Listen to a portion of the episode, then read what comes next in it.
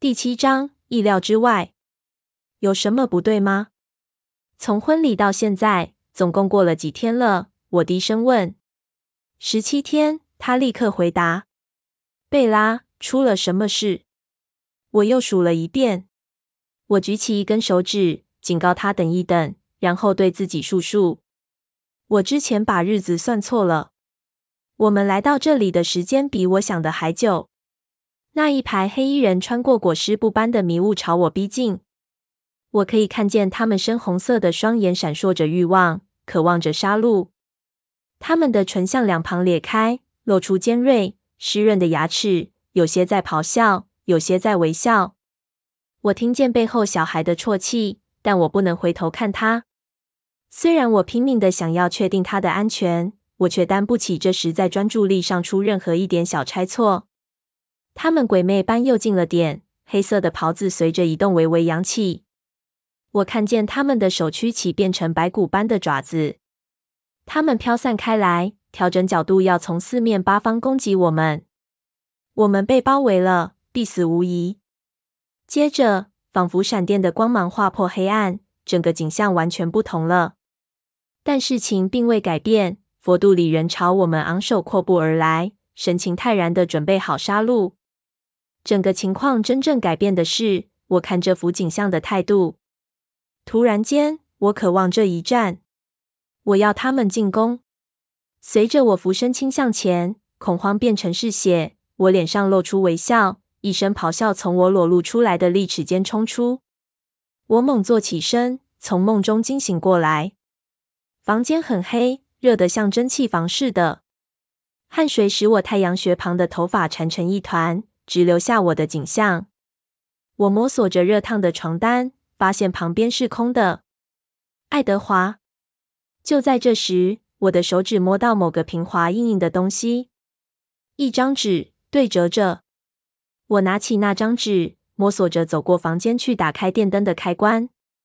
纸条的外面注明着：“给库伦太太，我希望你不会醒来，然后注意到我不在。不过，若你醒了。”我会很快回来的。我只是到陆地上去狩猎，回去再睡一会儿吧。当你醒来，我已经回来了。我爱你。我叹了口气。我们已经在这里待了大约两周了，所以我该预期到他要离开。但我一点都没想到时间的事。我们在这里似乎存在于时间之外，是单独漂浮在一个完美的境地中。我抹掉额头上的汗。虽然梳妆台上的钟指着半夜一点多，我却觉得十分清醒。我知道像现在感觉这么热又黏，我一定睡不着。更别提若我关灯闭上眼睛，肯定会在我脑中看见那些徘徊的黑色身影的事实。我起床，漫无目的的在黑暗的屋子里游走，打开所有的灯。爱德华不在，这屋子变得大又空旷。不一样。我终于在厨房停下来。决定，也许安定心神的食物正是我需要的。我打开冰箱，在里面四处翻看，直到我找到所有炸鸡所需的材料。鸡肉在锅中滋滋爆响的声音真好听，一种家的声音。我对充满周围的寂静感觉比较不那么紧张了。它闻起来实在香极了。我一起锅就直接吃，过程中烫得舌头发疼。不过在吃到第十五或十六口时，它终于凉到让我可以品尝它的味道。我的咀嚼慢下来。这味道是有哪里不对吗？我查看所吃的肉，内外都透白了，但我怀疑它是否真的熟透。我尝试再咬了另一口，嚼了两次。呃，肯定是坏了。我跳起来冲过去，把它吐在水槽里。突然间，鸡跟油的味道嗅起来一整个令人厌恶。我端起整盘肉，把它倒进垃圾桶，然后开窗把那气味赶出去。外头有一股微凉的风吹来，让我皮肤舒服许多。我突然觉得累极了，但我不想回去那热得要命的房间。因此，我去电视间，打开更多窗户，躺在窗下的沙发上。我打开我们那天看的同一部电影，在生气勃勃的开场歌曲中，很快就睡着了。当我再次睁开眼睛，太阳已经爬上半天高，但让我醒过来的不是阳光。冰凉的手臂环绕着我，抱着我贴紧他。与此同时，我肚子突然一阵抽痛，几乎像是肚子突然挨了一拳之后的余震。真对不起，爱德华边用冰凉的手抹过我湿黏的额头，边喃喃说：“还提什么设想周到？我没想到我不在的话，这对你会有多热。”在我必须再次离开之前，我会让人安装好一台冷气。我无法集中精神听他说什么。对不起，我喘了一声，挣扎着脱开他的双臂。他立刻松手。贝拉，我一手捂着嘴，朝浴室飞奔而去。我感觉糟透了，以至于一开始我根本不在意他在我旁边，而我跪蹲在马桶前吐得死去活来。贝拉，怎么回事？我还无法回答。他焦急地扶着我，拉着我的头发，让他别垂在我脸上。直到我再度能够呼吸。该死的烂肌肉！我呻吟道：“你没事吧？”他的声音很紧张。“没事。”我喘着气说，“只是食物中毒。”你不必看这些，走开！才不呢，贝拉！走开！我又呻吟说，挣扎着站起来，想去漱漱口。他温柔的扶着我，不理会我无力的推拒他。在我的口腔清干净之后，他抱我回床上，小心的把我放下，用手臂支撑我。食物中毒？是啊，我粗哑着声音说，我昨晚弄了些鸡肉，味道很糟糕，所以我把它都扔了。但我一开始还是吃了几口下去。他将一只冰凉的手放到我额上，感觉好舒服。你现在觉得怎么样？对此，我想了片刻，恶心反胃的感觉消失的跟他来时一样突然。我现在感觉跟其他早晨感觉到的一样，相当正常。事实上，有点饿了。他要我等一个小时，又要我喝了一大杯水，才炒了一些蛋给我吃。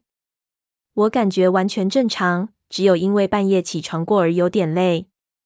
他打开 CNN 电视台，我们跟外面脱节太久。第三次世界大战有可能已经开打了，而我们却一无所知。我昏昏欲睡的横躺在他腿上。新闻让我觉得无聊，于是扭过身去吻他，就像今天早上一样。当我移动的时候，一股尖锐的刺痛击中我的胃。我蹒跚的离开他，手紧捂着嘴。我知道这次一定赶不及冲到浴室，因此我冲向厨房的水槽。他再次帮我拨开头发。事后，当我在漱口时，他焦虑的提议：“也许我们该回里约去看个医生。”我摇头，朝走廊的方向慢慢移动。看医生的意思是要打针。等我刷完牙就会没事的。等我的口腔长起来好多了之后，我翻找我的行李箱，找寻爱丽丝帮我打包的小急救箱，里面有一堆人类的用品，像是绷带和止痛药盒。我现在的目标。助消化的肠胃药 Pepto-Bismol。也许我可以先止吐，再让爱德华镇定下来。但就在我找到肠胃药之前，我恰巧翻到爱丽丝帮我打包的某个东西。我拿起那个蓝色小盒子，盯着手中的它看了好久，忘了所有其他的事。我开始在脑海里计算：一遍，两遍，再来一次。敲门声吓了我一跳。蓝色小盒子落进行李箱内。你还好吗？爱德华透过门问。你又不舒服了吗？是也不是，我说，声音听起来像被扼住似的。贝拉，可以让我进去吗？这回充满了忧虑。嗯，好。他进来，打量了一下我的姿势，盘腿坐在行李箱前。我的表情一片空白，目不转睛。他在我旁边坐下。立刻伸手摸摸我额头，有什么不对吗？从婚礼到现在，总共过了几天了？我低声问。十七天，他立刻回答。贝拉，出了什么事？我又数了一遍。我举起一根手指，警告他等一等，然后对自己数数。我之前把日子算错了。我们来到这里的时间比我想的还久。我再数了一遍。贝拉，他急切的低语：“我快要疯了。”我试着要吞咽，但没用。因此，我把手伸进行李箱里翻找，直到找到那个装卫生棉条的蓝色小盒子。我默默的举起它。他困惑的瞪着我：“什么？你打算用金钱症候群来解释这场病？”不，我设法挤出声音：“不，爱德华。我试着要告诉你，我的惊奇已经迟了五天了。”他脸上的表情未变，好像我没说过话一样。我想我不是食物中毒。我加上一句，他没反应，变成了一座雕像。那些梦，我用含糊平板的声音对自己说：睡太久，那次哭泣，吃那么多东西。哦哦哦！爱德华的眼神似乎整个呆滞，仿佛他再也看不见我一般。反射性的，几乎是不知不觉的，我的手落到了我的肚子上。哦！我又尖叫了一声。我蹒跚着站起来，离开爱德华动也不动的手。我一直没换掉我穿上床睡觉的丝质短裤跟背心。我猛地拉起那蓝色的布料，瞪着我的腹部。不可能的，我低声说。我对怀孕或小婴孩或那个世界的任何一部分都毫无经验，但我不是白痴。我看过够多的电影和电视剧，足以知道事情不该是这样子。我才迟了五天而已。如果我真的怀孕了的话，我的身体不可能显出任何事实迹象的。我还不会在早晨有孕吐，我还不会改变我的饮食与睡眠习惯。同时，绝对不可能在我小腹中央有块小蛋轮廓分明的隆起物。我来回转动我的躯体，从每个角度检查它，仿佛只要光线对了，它就会消失一样。我用手指抚过那隐隐浮现的凸起，很惊讶它在我肌肤底下感觉硬得像石头一样。不可能的，我又说了一遍。因为不管有凸起或没凸起，有月经或没月经，没月经这点倒是肯定的。虽然这辈子我的经期从来没迟过一天，我根本不可能怀孕。我唯一曾经发生过性关系的人是个吸血鬼，真是岂有此理！那个吸血鬼还惊呆在地板上，丝毫没有要移动的迹象。那么，一定得有别的解释。我一定出了什么问题，某种奇怪的南美疾病。所有的病征都像是怀孕，只不过速度加快。然后我想起来某件事，有天早上在网络上的搜寻。现在来看，那似乎是上辈子的事了。在查理的家中，我坐在我房间的旧书桌前，灰白的晨光模糊的从窗户透进来。我瞪着我那台古老、轰轰作响的电脑。热切的读着，透过网络找到所谓吸血鬼从 A 到 Z。那时，距离雅各·布雷克试图用他还不相信的奎鲁特传说来娱乐我，告诉我爱德华是个吸血鬼，还不到二十四小时。我焦虑地扫描过网络上第一页的条目，那是全世界各地献给吸血鬼神话的网站。菲律宾话叫丹拿，希伯来文叫艾斯提瑞，罗马尼亚话叫维拉可拉西。意大利文叫史特拉勾尼班尼佛西。事实上，这则传说是根据我的新公公早年与佛度里的相处而来。不过那时候我当然还不知道这些事。随着那些故事越来越不可信，我也越来越不留意。列在比较后面的条目，我只有一点模糊的印象。他们似乎大部分都是想象出来的借口，用来解释像是婴儿死亡率以及不忠实。不。亲爱的，我没有外遇。那个你看见的从屋里偷偷摸摸跑出去的性感女人是个邪恶的女淫妖。我很庆幸自己逃过一死。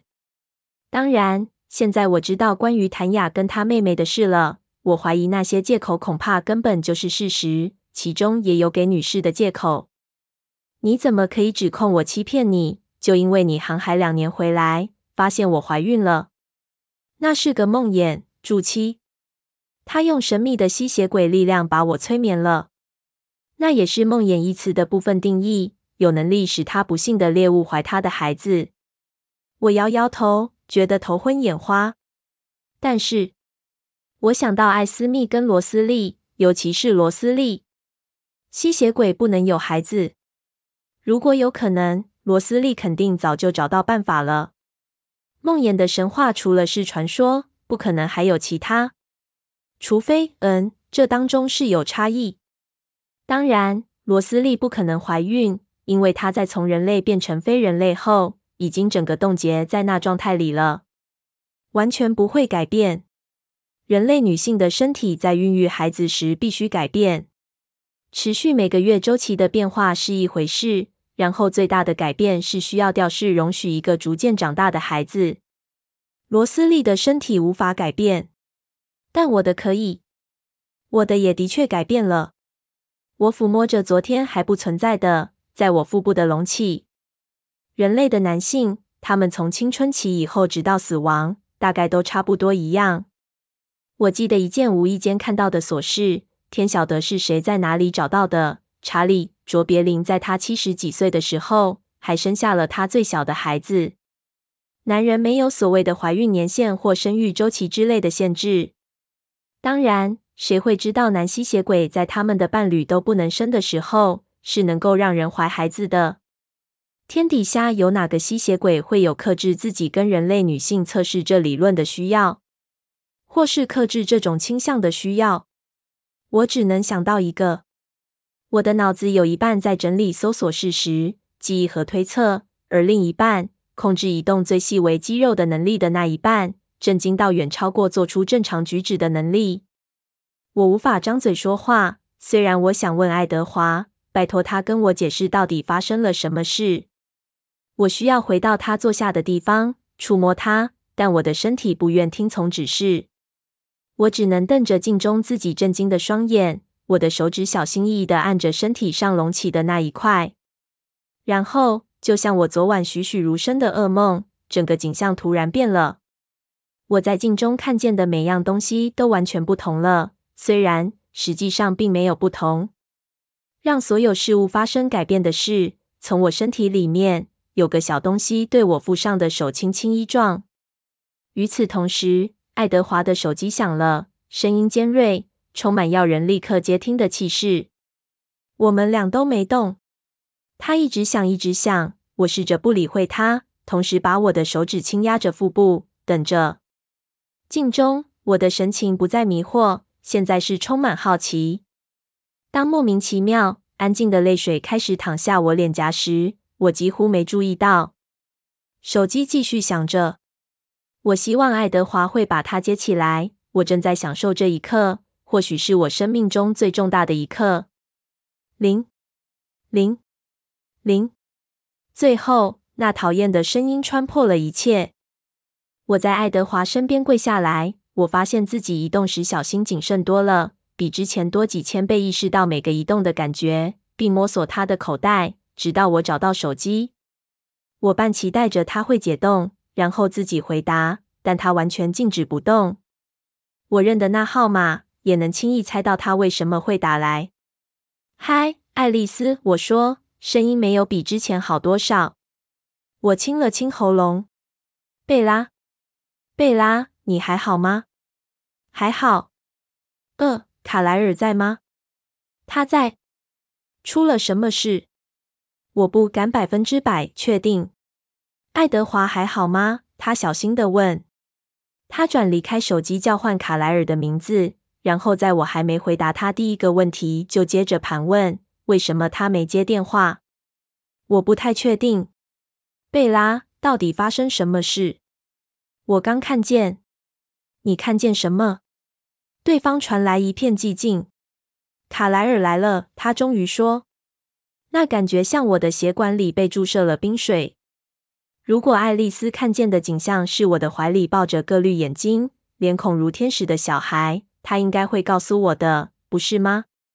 在我等候卡莱尔接过电话说话的那一两秒，我想象中爱丽丝看见的景象在我眼底深处舞动着：一个小小的、美丽的婴孩，比我梦中的小男孩还更美丽；一个小爱德华躺卧在我的怀中，一股温暖窜过我的血管，驱走了寒冰。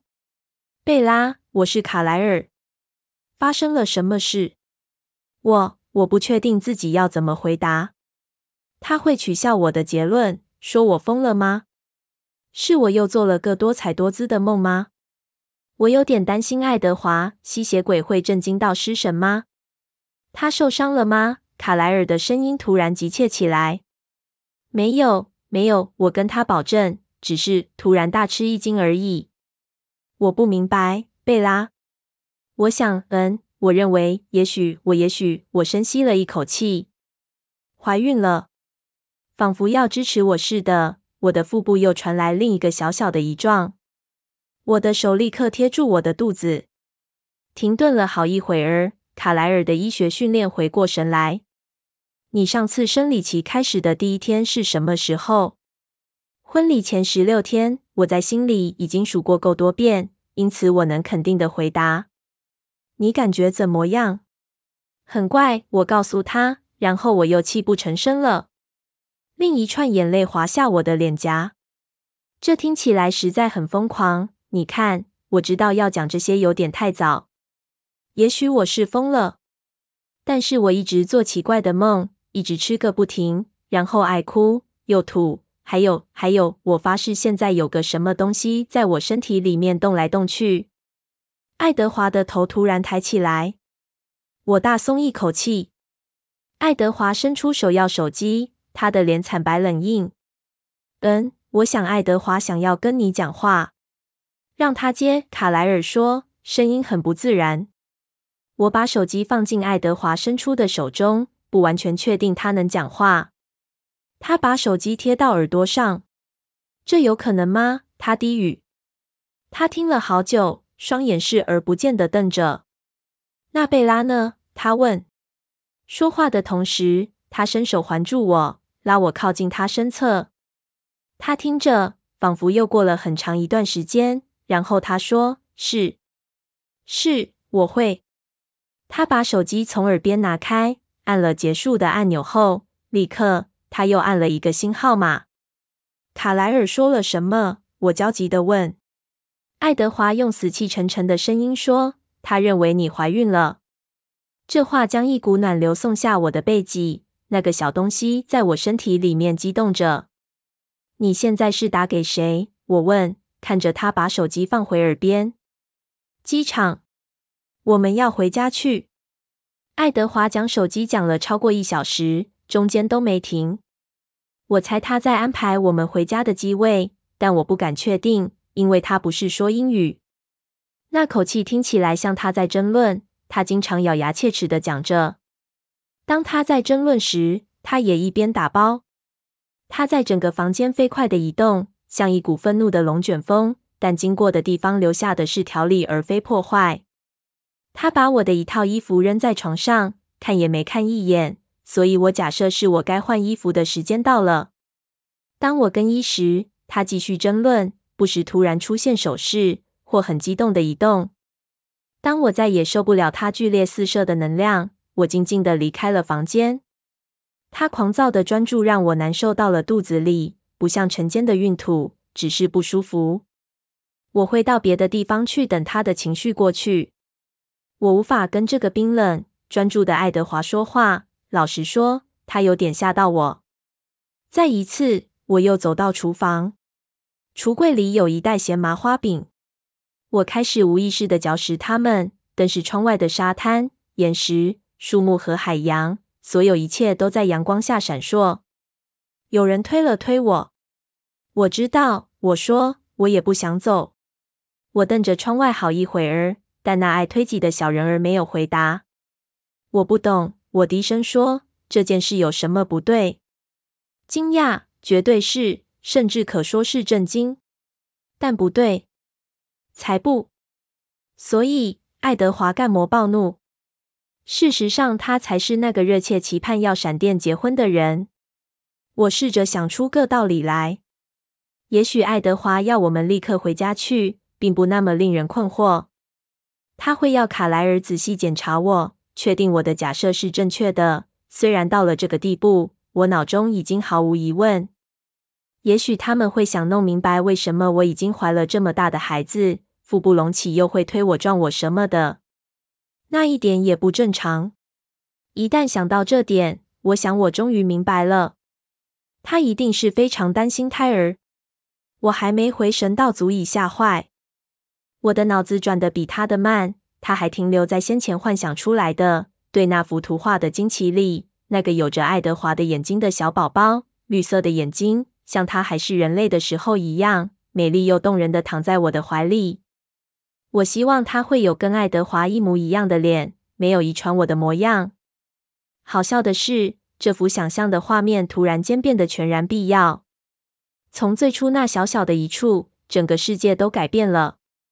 在那之前，这世上我活着唯一不可缺少的只有一样。现在开始有两样，这当中没有区分。我的爱没有在他们之间分成两半，不是那样的，反而像是我的心变大了，在那一刻膨胀成它原有的两倍大。多出来的空间已经填满了，那扩增几乎令人混乱。在这之前，我从未真正了解罗斯利的痛苦和怨恨。我从未想象过自己当妈妈，也从来不想要当。对爱德华承诺说，我不在乎为了他放弃小孩是件轻而易举的事，因为我真的不在乎。在抽象的概念里，小孩从来都不吸引我。他们似乎是很吵的生物，常常到处滴一堆黏黏的东西。我从来都跟他们没什么关系。当我梦想瑞尼会给我生个兄弟时，我总是想象自己有的是哥哥，某个会照顾我的人，而不是反过来的情况。但这小孩，爱德华的小孩，是件完全不同的事。我需要他，正如我需要空气才能呼吸，不是一项选择，是必需品。也许我的想象力真的很差，也许那是为什么我无法想象自己会喜欢结婚。直到我结婚之后，无法想象自己会要一个小孩。直到自己已经怀孕，我把手放在肚子上，等候下一个轻推，眼泪又滑下我的脸颊。贝拉，我转身，因他声音中太冰冷、太小心的语调而提高警觉。他的脸吻合他的声音，空白而冷酷。接着，他看到我哭了。贝拉，他一个箭步横过房间，靠上前来。把手放在我脸上，你觉得痛吗？不，不是。他一把抱住我，贴紧他胸口。别怕，十六个小时后我们就到家了。你会没事的。我们到家时，卡莱尔会都准备好的。我们会处理这件事，然后你会没事，你会没事的。处理这件事？你这话是什么意思？他往后退开一点，直视我双眼。我们会在那个东西能伤害你的任何地方之前把它拿掉。别怕，我不会让它伤害你的。那个东西，我惊喘一声。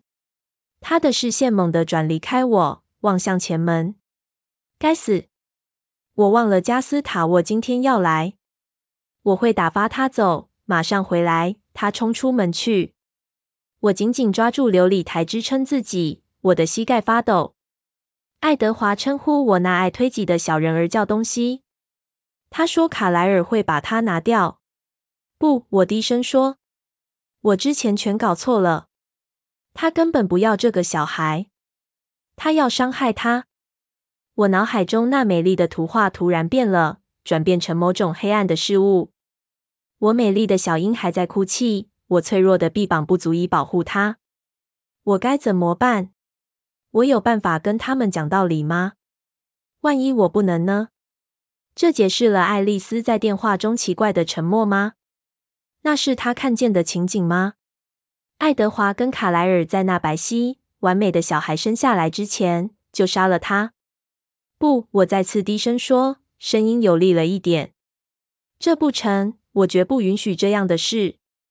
我又听到爱德华在说葡萄牙语，又在争论。他的声音比较近了，我听见他恼怒的哼着声音说话。然后我听见另一个声音，低而胆怯，一个女人的声音。她在他之前进到厨房来，直接走向我。她抹去我脸颊上的泪水，透过她抿成冷酷一线的唇，喃喃在我耳边说话。她坚持要留下她所带来的食物。他帮我们做了晚餐。如果他不是这么紧绷、这么愤怒的话，我知道他会翻翻白眼。那是个借口。他是想确定我还没杀了你。他的声音在结尾时变得冰冷至极。考拉紧张的慢慢转过角落进来，手上端着一盘盖着的食物。我但愿自己能说葡萄牙语，或我的西班牙话不是那么粗浅，所以我可以试着感谢这个为了查看我好不好而胆敢惹怒一名吸血鬼的妇女。她的双眼在我们之间闪来闪去，我看见他打量我脸上的颜色，我眼中的泪湿。咕哝着我听不懂的什么，他把盘子放在琉璃台上。爱德华对他发怒，说了些什么。我从未见过他这么没礼貌过。他转身离开，而他的长裙在转身时卷起的风，将食物的气味吹送到我面前。味道很重，是洋葱跟鱼。我一阵作呕，立刻转向水槽。我感觉到爱德华的手贴着我额头，听见他安慰的喃喃低语传入我隆隆作响的耳朵。他的手消失了片刻，然后我听见冰箱砰的一声关上。感谢老天，那股味道随着关门声消失。爱德华的手再度帮我湿黏的脸冷却下来。这次结束的很快。我接水龙头的水漱口，同时他一直不停轻抚着我的脸。我的子宫传来试探的轻推。没事，我们会没事的。我对那小隆起想着。爱德华把我转过来，将我拉进他怀中。我把脸靠在他肩上，我的双手却本能的覆盖在我的肚子上。我听见小小一声惊喘，不禁抬起头来。那女人还在站在门口迟疑着，双手半伸出来，仿佛想找什么办法帮忙。她圆睁的双眼盯着我的手，充满震惊，连嘴巴都吓得半张合不拢。接着，爱德华也倒抽一口气，他突然转身面对那女人。将我稍微推到他背后，他的手臂横挡住我整个身躯，仿佛要阻止我上前一般。突然间，考拉对他大吼，又大声又愤怒。他那难懂的话句句横过房间飞来，像刀子似的。他往前踏了两步，伸出手握着他的小拳头对他挥舞。尽管他看起来凶得不得了，他眼中的恐惧还是轻易可见。爱德华朝他走过去。我抓紧了他的手臂，为这女人感到害怕。但是当他打断他激动的长篇大论时，他的声音让我大吃一惊。尤其是想到刚才他还没对他高声叫嚣时，他对他有多不客气。那是个低沉恳求的声音。不止这样，音调听起来也不同，更多喉音，十分抑扬顿挫。我想他讲的不是葡萄牙语了。有那么片刻。那女人难以置信的瞪着他，然后她眯起眼睛，用同样陌生的语言对他喊出一串长长的问题。我看着他的脸转为悲伤与严肃，同时点了下头。他迅速的后退一步，双臂在胸前交叉。他对他伸出手，比了比我，把他的手贴住我脸颊。他再次很生气的回答，朝他满是责备的挥着手，然后比着他。当他说完，他再次用同样低沉、催促的声音恳求他。他的表情变了，他瞪着他。在他说话时，他脸上清楚显示着怀疑，双眼视线不断的闪过我困惑的脸。他停止说话，他似乎在沉思着什么。他来来回回看着我们两个，然后似乎不自觉地朝前跨了一步。他用手比了个动作，像是他的肚子吐出个气球来。我吃惊极了，难道他的掠食阴邪鬼怪的传说也包含这个？他有可能知道在我里面成长的是什么吗？这次他刻意朝前走了几步，问了几个简短的问题。他紧张地回答了。他开始问问题，一个很快的询问。他迟疑了一下，缓缓的摇了摇头。当他再度说话，他的声音是如此痛苦。我抬起头看他，十分震惊。他满脸痛苦的神色，他的回应是慢慢的走上前来，直到近到能把他小小的手放在我覆盖在肚子的双手上面。他用葡萄牙语说了一个字：“死亡。”他静静的叹了一声，转身离开厨房。他的肩膀下垂，仿佛这场对话让他老了许多。我的西班牙文够我听懂那个字。爱德华又结冻了，两眼望着他离去。饱受折磨的神情凝固在他脸上。过了一阵子之后，我听见船的引擎声响起来，渐渐远去。爱德华没动，直到我开始往浴室走。他伸手抓住我的肩膀：“你去哪里？”他的声音是痛苦的低语。“再去刷刷牙。”别担心他讲的话，不过就是传说而已，为了娱乐的缘故流传下来的古老谎言。我什么都听不懂。我告诉他，虽然这话不完全是真的，仿佛只因为它是传说，我就可以打个折扣什么的。我人生的每一面都被传说围绕，他们全是真的。我已经把你的牙刷打包了，我去拿给你。他走在我前面，朝卧室去。我们很快就要离开了吗？我在他背后问。你一弄好，我们就走。他静静地在卧室里踱步，等我用完牙刷，好重新打包。我用好后，把牙刷递给他。我会把行李拿到船上去。爱德华，他转过身来。什么事？我迟疑着，试着想办法争取独处几分钟。你能不能打包一点食物？你知道，以防万一我又肚子饿。当然，他说。他的眼神突然柔和下来。别担心任何事。真的，再过几个小时，我们就跟卡莱尔碰面了。这一切很快就会结束的。我点点头，不敢出声，怕露出破绽。他转身离开房间，两手各提一个大箱子。我迅速转身，抓起他留在梳妆台的手机。这真不像他，竟会忘记东西，忘记加斯塔沃要来，忘记把手机留在这里。他紧张到几乎不是他自己了。我把手机掀开，飞快找着已经输入的号码。我很高兴电话已经切换到静音，很怕他会带到我。他现在到船上了吗？还是已经回来了？如果我低声说话，他在厨房听得见我吗？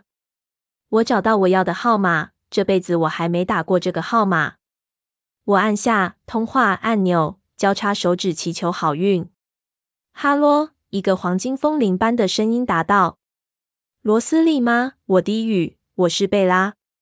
拜托，你一定要帮帮我。”注七原文 Incubus 指的是一种专以男性姿态出现。在女性睡梦中和其性交的恶魔，女性姿态出现的称之为 Succubus，正是前几行所提到的女淫妖。这一词源自于拉丁文中的 Incubus，意指梦魇。